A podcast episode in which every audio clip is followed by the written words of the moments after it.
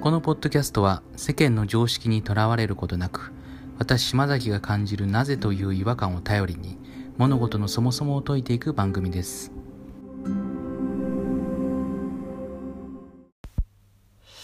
はい、えー、今日もですねあの聞いてくれてですね本当にありがとうございます。でですねあの今日話すテーマなんですけどまあ、結構その自分的にですねうん結構こう話すには、え、ハードルが高いと言いますかこれ話していいのかなっていう話をします。であのー、まあ、えー、まあテーマがですねこう生きるとか死ぬとかで結構その死ぬにフォーカスした話なんですよね。でその安楽死とか尊厳死とかそういったところを、えー、フォーカスして話をしていきます。でやっぱそういう安楽死とか死ぬことに対してあのー、結構僕はネガティブなイメージをうん持っていたと思います。やっぱこういうことは話しちゃいけないんじゃないかとか話したら不謹慎だとかあんまり良くないことだっていうふうに思っていました。でも結構その最近思っていたのがなんかすごいその死ぬことがすごい遠いところにあるイメージを、えー、私は持っていたんですよね。で、まあ、これがどういうことかっていうとまああの死ぬことは良くないとか、えー、年を取るとまあ死に近づくとかなんか死にすごいマイナスにイメージがあるのに結構その生きる生まれるっていうことはいつか死ぬわけでそれは絶対だと思うんですよね。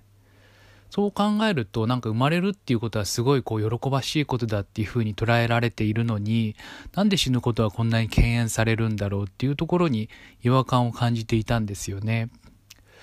だからもうちょっとこうあとまあそのまあお葬式っていうのは悲しいもんだとかいう感じもありましたしなのにこう赤ちゃんが生まれる時はすごいもう絶対的に喜ばしいみたいな感じもうんどうなんだろうって思う時もあったんですよね。別に死ぬって悪いことではないし、まあ、いつか死ぬんだから、まあ、それまでどう生きるかっていうところに、まあ、重きを置いた方がいいんじゃないかなっていうふうにも思いますしね。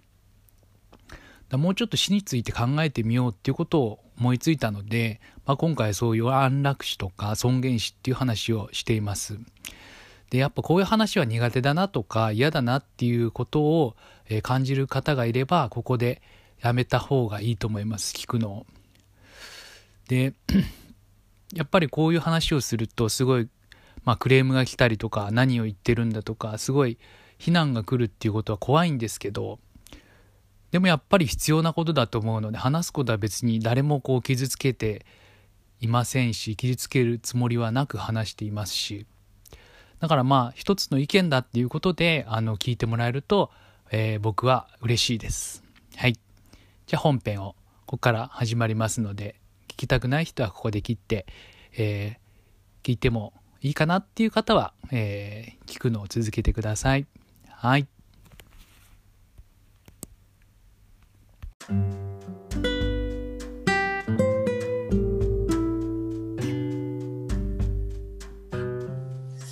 じゃあその安楽死とか尊厳死っていう議題だったと思うんですけど、はい、そうですね。一応なんか一冊僕本読んだんですよ。なんか本。素晴らしいです。なんてなんどんな本ですか？うんとねえー、っと安楽死、えー、尊厳死を語る前に知っておきたいことっていう本で、はい、えー、っとね、なんか書いてる人が、この人はどういう、今60歳ぐらいの人かな？で兄弟の、あ、でも兄弟の文系の出身、兄弟の文系の、えー、院まで行って卒業してるっぽくて、うん、えー、鳥取大学医学部の准教授とか、まあ、文系だけどちょっとこう倫理学とか生命倫理とかそういう観点で病院の准教授とかされてるような方みたいですね。あ、あ今ちょっと Kindle を開け、Kindle っていうか Amazon を開けてみたらそうですね。確かに。うん。うん、死の決定、延命治療。結構面白かったですね。あんまりこういうことこういうことを考えたことがなかったので。うん。やっぱ考えないものなのかもしれないですね。うん、そこはそでもあのけうん、んそうです。あんま考えなかったですね。これは新次さんからこういう話を振ってくれるまでは。まあ確かに私はずっと考えるんですけどでも、はい。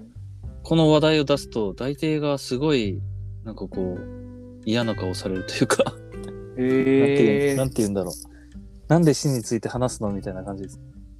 その言霊で死んじゃうよみたいな。ああでもね確かにわかります。そのそういう感じする人いますよね。結構ね、うん、もうだから今回は話しましたけど普段はなるべくこう話さないように気をつけてるぐらい。です、うん。言いたくなるけど。今日はたっぷり話してもらって。いやいや。あーそうですね。確かに。なんかその本からうん。なんか感想とかありました、その。うーんいや今日僕その自分のスタンスっていうか私は反対だ賛成だみたいなところまで、はいはい。持論を持っていければいいかなと思ったんですけどはい。結局その持論がまだできてないんですよ。どっちのスタンス取るかっていうのがまず。あ、なるほど、なるほど。でも、そんなに逆に言うと、完全拒否でもないっていうことなんですね。なんだこれやだっていう感じで。あ全然あそういうなんか拒否感みたいなものは出てないです。うーん。私、この、まあ、安楽死を読読まれたんだったら、大体、なんか全体的なの分かると思うんですけど、いろんな、安楽死って日本で言われてるものを、うん。あ、日本には安楽死ってないんですけど、その尊厳死、あはいは尊厳死っていうか治療停止かな？あのホスピスみたいな。うん。痛み止めだけにしてその治療はやめますみたいなことはできるんですけどそれ以上のことははい。日本ではできない、うんうん。でそれは尊厳死と呼ばれてて、うん。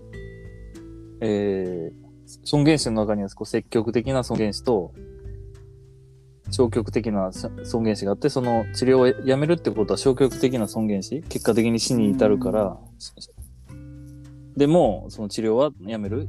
その高度な治療とかはやめちゃうっていう意味で積極的な尊厳死、で、うん。あごめんなさい消極的消極的。であはいはい。あそれと反対に積極的な尊厳死っていうのがその治療をもう治らないって分かった段階で、うん。えー医者に薬を入れてもらってその時点で死ぬっていうのが積極的な尊厳死っていうもので、うんまあ、それは一般的に多分安楽死っていう呼ばれると思うんですけど。うん。でももう一つ多分もっと早く治る治らないってあのがんみたいに分かりやすいのはその尊厳死ってせ積極的と消極的で分かりやすいと思うんですけど、もうちょっとこう難しいのがその障害とかうんあと、うーん、まあ自分で例えば生活できないとか、うん植物人間になってしまった時とか、うんそういう時に、なんていうのか、治療できるかもしれないし、できないかもしれないっていう、その見込みがまだわからない。完全にはね。うん例えばどんな障害持ってても、将来新しい特効薬が出たり、治療法が出るかもしれないじゃないですか。それはあのうですねがんみたいに2ヶ月後には確実に死にますとか、それとはちょっと違いますよね。細胞がやられてるわけではないから。うん。そういう時にやるのが、まあ、多分、本来の意味で言う、せうん、解除自殺うんっていう安楽死なんですけど、うん。でそれを認めてるのが今、スイスとか、まあ、スイスがすごい有名ですけど、それ以外にもアメリカとかベルギーとかいろいろあるんですけど、うん。うん、で、今日ちょっと、まあ話すんであればどれを話すかなとちょっと思ったんですけど、はいはいはい日本でその治療をやめることを、日本だけで言うと治療をやめることなのかなと、安楽死は。うんうん。でも、積極的に死ぬ方についてうん考えた方がいいのか。うんなんかいろいろ定義とかねあの言葉の使い方とかうん。いろいろあるからあれですよね結構広いですもんね範囲的にはねそうですね。だから、多分でも、イメージとしての安楽死っていうのは、うん。じ自殺ほほ助っていうのかな。はいはいはい。可能性は少しはあるかもしれないけど、でも本人の意思で死にたいとうん。いうことですかね。なんか新次さん的にこのトピックがうんは特に特にちょっと話したいみたいなところってなんかあったりします？い。うーん。私、そういう意味では、じゃあ私は、将来的には、うんできれば自殺、自殺じゃないや、ごめんなさい。海上自殺で死にたいと思ってます。はい。特に、うん、まあ、障害にならなくても、例えばうん65歳とか70歳で、うん。特にやりたいことができなくなったら、うんうんうん、別に、そういう風になりたいなと思ってます。うん。なるほど。けど、だから、そう、それがいいかな。と思います。なんかあれですかね、その自分の意思で、その自分の意思で自分の死を選択することみたいな、そんな感じなんですかね。そうですね。自分の意思で、そう、死ぬときは自分ので決めたいっていうのと、うんあ、と、なんか、何もできないのに生きていたくないっていうのもあります。あーその、もうベッドにずっといなくちゃいけなくて、その、結構痛みもひどくてとか、これがずっと続くんだっていうことがあるのであればみたいな、そんな感じですかね。あ、そういうことです。もう、ベッドにいて、痛みが続くのはもう、とにかくすごい、もちろんそれは嫌ですし、うん。それだけじゃなくても、多分もう、普通に歩くのも難しくなってくるような年になってきたら、もういいかなと、自分は思ってるんです。うーん。今の法律だと本当にしんどくて辛くて。で、はい。だからちょっとそういう薬を投与してくれ、お笑いにしてくれっていうふうにいうん。言ってお医者さんになんか処方してもらうっていうのがもう法律的にダメなんでしたっけ？あ、全くダメです。その、あ痛い、痛み止めはもちろん打ってくれますけど、その、死ぬような薬を投与したら犯罪になって、何件かありますね。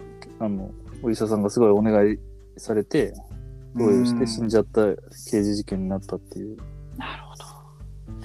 それはお医者さんもしんどいですよね、心境的に。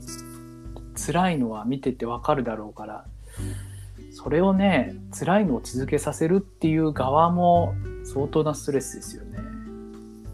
うん、本当お医者さん多分、感情を入れてやることってできないだろうなと思いますよね。そういうところのお医者さん。ん。それはわかりますね。それは、そう言われて、投与しちゃったとしても責められないっていうか、情状酌量の余地がものすごくあるような、そんな感じしますね。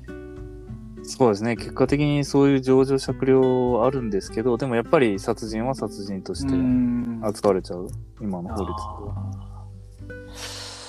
は。どうなんですかね。そこは、なんか線引きが難しそうな感じがしましたね、私は。その、なるほど。線引き。例えば、じゃあちょっとそういう薬を投与してくださいって言われて、どんどん投与していったら、もちろんその、死亡する人数っていうのは今よりも飛躍的に上がると、増えると思うんですけど、うん。そのジャッジっていうか、例えば同意書に書いて医者に申請すれば、それでもう受理されたらもう処方していいのとか、その辺ってものすごく、うん、ルールが難しいなっていうふうに、同意書一つのサインで自分の死が決められちゃうのっていうとこも、ちょっと僕の感覚だと軽い気もしていて、うん。うん、そこはもうスイスでやってるんであれば、どういう基準でやってるのかっていうところは、あうんあ。スイスはですね、はいはい。えー、まずまあ本人の意思だけではまずできなくて、あえーはあはあはあ。医者の診断書が言って、例えばさっき私が言ったように、普通に歩けないからとか、もうこれ、れ以上別にやりたいことないからとかでは、まず自殺放置は認められない。うん。まああくまでも本当に肉体的障害とか精神的障害障害がひどくてう死にたいっていう意思を長期間持ってるっていう意思うんことを医師が証明して、かつう、んもう一人の医師、二人目のえ医師も承認して、それでやっと認められるっていう感じですね。ー第三者でありかつプロフェッショナルの意見が2つ必要っていうことなんですね。そういう、そういうことです。はい。なるほど。まあ確かになんか、うんうんうん、なんとなくちょっと納得、納得ししそうですね。それ、そう言われると。なるほど。だから、そんなに簡単ではないです。ふ法律で認められるって言っても、うん。例えばなんかこう落ち込んで、もうなんかとか、なんかこう嫌なことがあって、非常うんに人生にとって。だから死にたいっていう風にはそう簡単にはいかない。うん。認められない。でも逆にベルギーではうんは20何歳だった。で結構若い人で、うん。でもなんか何度も自殺を繰り返、自殺未遂を繰り返す、繰り返した人が認められた例とかもあります。うんいろいろあるんですね、ケースはね。まあ世界中で起こってるでしょうからね、こういう話は。うーん。ちなみに、ちなみにやっぱり島崎さんはそのはい。長生き、多分何もしなければ100歳ぐらいまで生きると思うんですけど、はいはいはい。そんな生きれるかな。何も、あ何もしなければ人生100年時代って言いますしね。何大きなトラブルがなければ100ぐらいまでね、はいと生きると思うんですけど、はい。結構た楽しみですか？その例えば、えー定年が多分70歳ぐらいだと思いますけど、島崎さんが定年の時代は、はい。その後30年とか、なんかワクワクすることとかってあります？うーん。まあ、そこまで考えられてないっていうのが実実情ですかね。あ、でもそこは結構重要なポイントだと思います。それある意味考える必要ない、ないことでもあるので、このことって。確かに。あ普通に一生懸命生活して、一生懸命こう仕事して、一生懸命遊んでってしてたら、死について考える必要はもともとないですよね。うんうーん、そうですね。あんまり考えないことかもしれないですね。うん。あじゃあ僕ちょっと気になったことがはいはい2個,、二個あって、それを話しさせてもらってもいいですか、願い。はい。うんと、一つ目が、あの、これも新次さん考えられたことある内容かもしれないですけど、はい。まあ結構僕、その概概念的な話なんですけど、その実態でうん。死ぬ時どうするかっていう、そういう話ではなくて、えっと、まず生き、こう自分が生まれることって選択できなかったなっていうふうに思ったんですね。それは選択できないですね。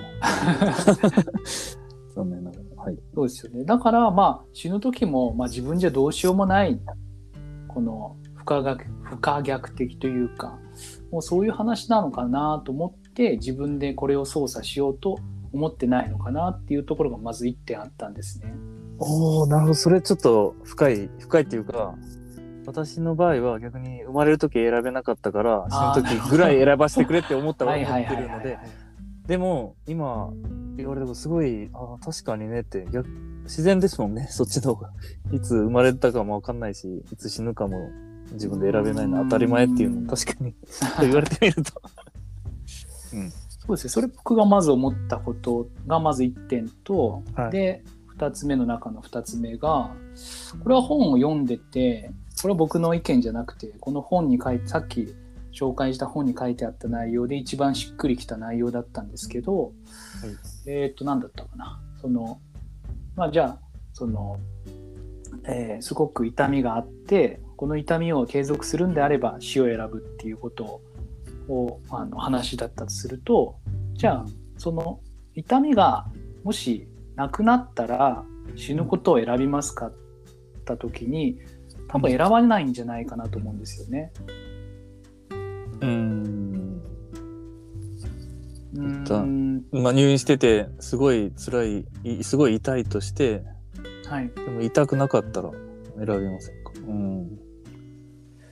うんと、なんていうのかな、その死ぬことをその痛みから、えー痛みをなくすための方法として選択しているのかそれともうーんいやなんかその別に安楽死とか尊厳死云々っていう話じゃなくて、えーその痛みから逃れる手段として死を選ぶっていうことなのかなと思ったのでなんかそれをそれって死が目的じゃなくて手段化してるなっていうふうに思ったんですよね。ああ、でも、基本はそうですよね。痛み、まあ、痛みと、まあ、辛さって言ってもいいかもしれないですけど、その、はい、それから逃れるために死死を選んでる、その通りですね。はい、選ぼうとしてる。手段、手段、目的では。うん。ん？痛みがなかったら、苦しくなければ、それはもちろん、なければ、別に安楽しないですね。確かに。そうなんですよね。だから、うん、いやそんなに僕がまだそういう病気とか辛い状況になってないっていうバックグラウンドがあってまだ言えることだと思うんですけどはい。うんもしだから痛みが取り除けられるんであれば死ぬ必要もないんじゃないかなっていうふうに思ったんですよね。うん。あ、でもまあそういう意味では、まさにその通りで、先ほど言った自殺解除、幇助、解除か、解除のスイスの例は、うんその痛みとか辛さが絶対にもう取り除ける見込みがほぼないと、うん医者が判断した時に認められる。うんその通りです。でももしそれが、みと、えーまあ、なんか取り除く方法があるとか、うんあれば基本認められない。その通りですね。うんあじゃあ最後の方法みたいな感じなんですかね。そうですね。最後の方法ですね。なんうん、まあ、これ、はいうん。なんか僕、ま、体が麻痺して、うんえー自分でトイレにも行けない。で、うん手も動かないとか、なんかそんな人がまあ申請した例があるんですけど、日本人で。うんうんそれぐらいのレベルじゃないとやっぱ認められないみたいです。うんなるほど。まあだから痛みが取り除ける可能性があるのある場合は今でも確かに別に認められないですね。うん、ああ。じゃあそこの痛みがもう継続しちゃうっていうところは条件の一つとして結構大事なところなんですかね。あそうですね。回復の見込みがない辛い状態が続くことがもう予想される時ですね。うんうんうんうんなるほど。そう、その2つが、その2つぐらいしか、あの、意見としては出なくてですね、はい。だから反対か賛成かっていうところまではいかなかったですね。